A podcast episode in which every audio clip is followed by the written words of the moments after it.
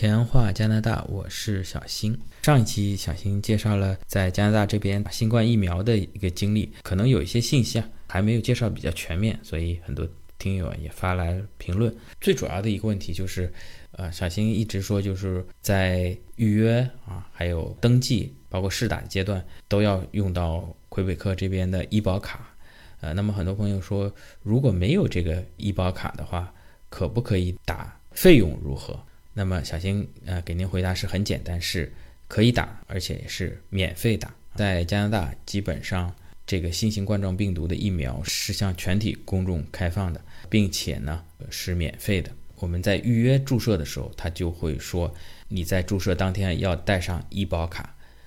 但是如果你没有的话，带其他的 ID 也可以，包括呃在填个人信息的时候，医保卡这一栏是可以填。也可以不填的啊，不像你有些东西，比如说你姓名啊，你不填，你摁下一步是过不了的。但是医保卡这一栏你不填，它是可以走到下一步的。正好呢，我的岳母呢也在我之前就打了这个疫苗啊，因为她的年纪属于是这个六十岁以上年龄组的嘛啊，要比我差不多早了一个多月去打这个疫苗。呃，那么她的情况呢，就是持有中国护照，然后呢。旅游签来到加拿大啊，当时是一九年的秋天过来的啊。那么本来是二零年的春天准备回去嘛，旅游签最多可以待一百八十天嘛。但是因为这个疫情爆发以后，就一再的延期延期啊。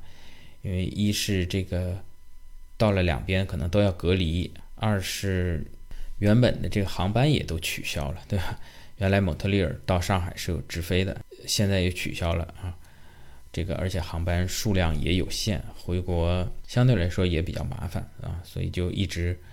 算是滞留吧。当然，从签证角度讲，我们是给他申请了延期，就是旅游签的延延期，解释一个原因啊。这个是从移民局出入境的角度啊。那么从呃打疫苗的这个角度来讲呢，他应该是不管你，你是旅游签也好，学签也好，工签也好，只要是没有这个加拿大这边医保卡，呃，对他来说。都是一样的，你只要出示你的相关证件，像我们就是带了护照，因为很简单，这个护照上面有出生年月日啊，这个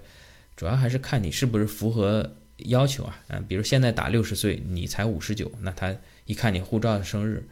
他就不给你打，这很简单。那么这是理论上的啊，呃，实际操作当中呢，还是呃有一些困难的啊。小新之前讲自己打的也是进门第一步先确认预约啊，呃，这步我们相对来说是容易一些啊，看了护照、姓名、生日对了一下，但是针对这个没有加拿大医保卡的非加拿大的公民和永久居民来说呢，他可能再核对一下信息，就是核对你的父亲跟母亲的姓名，咱咱们中国人这个名字比较简单，有时候两个字儿，有时候三个字儿，就一个拼音。重名的特别多，所以他可能再多一步验证吧，啊，确认一下您的父亲母亲的姓名。第一步好了，那第二步呢就卡了很长时间啊。小新那个时候是扫一下卡就结束了，没有医保卡的呢，我们差不多耽误了有将近二十分钟到半个小时的时间。按照政策，对非加拿大居民，我们这个疫苗是开放的，但是小新也说了，这个很多工作人员他是志愿者或者是。刚刚来，上次给我岳母登记的那个人，他就跟我说他是来这是第二天上班。这个对于电脑系统啊，他因为这个注射疫苗，他登记他肯定有也有一套专门的电脑系统了，也不是太熟悉啊。因为呃，也是一位比年纪相对来说比较大的哈一位中年妇女吧，碰到这种没有医保卡的情况啊，可能正常的流程他还基本上能够应付，经过培训，但碰到没有医保卡的。就不知道了啊，只能问他的主管，请他主管过来以后呢，主管说啊，如果没有加拿大医保卡的啊，这种呢可能在他系统里医保卡那儿就输四个一、四个二、四个三、四个四来代替这个医保卡号，这可能在系统里一个默认的一个东西，他可能点了以后呢还是过不去啊，这时候呢可能又找了一个相对年轻一点的，对电脑软件比较熟悉一点的一个工作人员来帮他啊，三个人。啊，一边开会一边弄啊，这里面因为小新没有看到他的电脑屏幕，但是我相信这里面可能呃有一些复杂的操作，无论是从电脑从哪个菜单进去啊，从哪个菜单点进去啊，是这个非居民人士啊，在有些必填的医保卡号的地方应该填什么啊？有从行政角度给建议的啊，有从这个技术角度给建议的啊，还有实际操作的这个工作人员啊，后来可能聚了四五个人啊，才把这个问题搞定。最后到打针的那个护士呢，也是挺麻烦，再重新操作一遍。他的电脑里面，他可能也是第一次碰到，也不知道怎么弄。毕竟预约注射的可能百分之九十五以上的人还是有当地医保卡的，这就是作为一个。没有加拿大医保卡的人士预约注射新冠疫苗的经历，其实也看到加拿大一些群里面呢，当地朋友有被拒绝的啊，就是说带了护照啊，带了这个合法的签证啊，到了打针的地方，人家不给打，说只给加拿大本地居民打，这种情况是存在的。那么小新也事后分析了一下啊，可能瞎分析啊，跟上次一样啊，呃，算不上分析啊，猜测吧。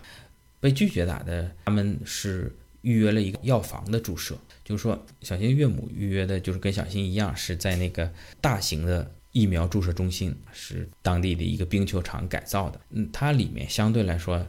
可能这个工作人员啊数量也比较多，它见的各种情况也比较多啊，可能光登记的一排可能就有几十号人啊，嗯，还有上级的主管啊，在这个督战啊。还有这个年轻的小伙子、小妹妹，对电脑比较熟悉的可以操作啊。所以碰到这些问题呢，因为加拿大政府来讲，包括魁北克政府明确是说明没有医保卡也可以打啊，没有加拿大身份也可以打。下面就是一些技术层面的问题。那么在大型的疫苗注射中心，相对来说这一套都比较齐备啊。就即便在这个比较齐备的情况下，小新上次带我岳母去，还是耽误了半个多小时。那么在一些小的药房呢，我就觉得他可能相对来说人员配备啊，啊，可能打针的护士可能这个手法可能都是一流的。这个这个反正打一个小针嘛，也这不是开刀啊，呃，这没问题。但是从电脑操作啊、法律法规的熟悉程度来讲呢？相对来说可能就弱一些，而且他碰到的人也少，可能可能他每天预约就打十几个、几十个啊，可能都是周边一些 药店的常客，附近的一些居民甚至都认识的啊，平常也都有医保卡的啊，对他们来说操作很简单，扫一下卡，哎，打针。如果你没有医保卡，他再到电脑系统里去找那个隐藏菜单啊，怎么能够让你这个系统里过去？可能他没有这个能力，这是小新的一个猜测。另外，因为它是免费的嘛，对被接种疫苗的啊，这个人是免费的。但实际上，你这个药，辉瑞也好，莫德纳也好，这个加拿大政府还是掏钱买的嘛。另外，这个护士来说，你注射的这个动作，这个是有人工费的，对不对？登记也都有费用。那么，可能这个大型的注射中心啊，可能本来就是政府投钱的啊。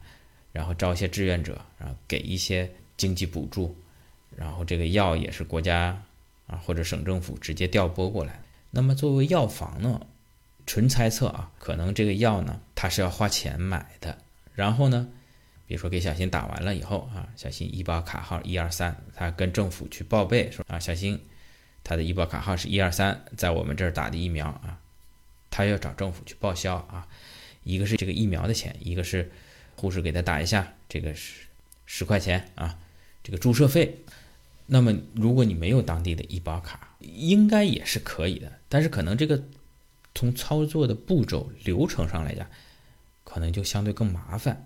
啊。可能这个你要登记更多的信息啊，呃，很简单的一个核对身份，就核对到被接种者父母的姓名，什么填一大堆东西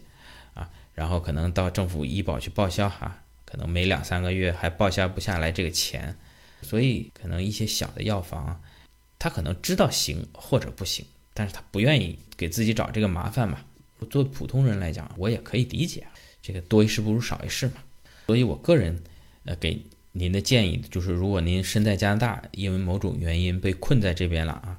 然后有意愿注射这边的疫苗，辉瑞、莫德纳，我建议您去预约那种。大型的疫苗的注射中心，当然你也不用说你小心你在哪儿注射，我也去呢。我我是在这个岛上面的偏东边一点啊。如果您在当趟啊或者西边啊，可能离得太远也划不来啊。这个大型的疫苗注射中心是有很多的啊。你预约的时候可能看一下大医院、大体育场、大的活动中心。我觉得像这种大型的注射中心啊，它可能相对呃人力资源比较充足，应该是可以解决我们这个没有医保卡的问题啊。当然你要做好准备，可能比普通有医保卡的可能要多花一些解释的时间。那今天关于这个，如果在没有医保卡的情况下，能不能打加拿大这边的新冠疫苗，就跟大家分享到这。如果你还有疑问，欢迎给小新评论，还有转发点赞，拜托了。咱们下期再见。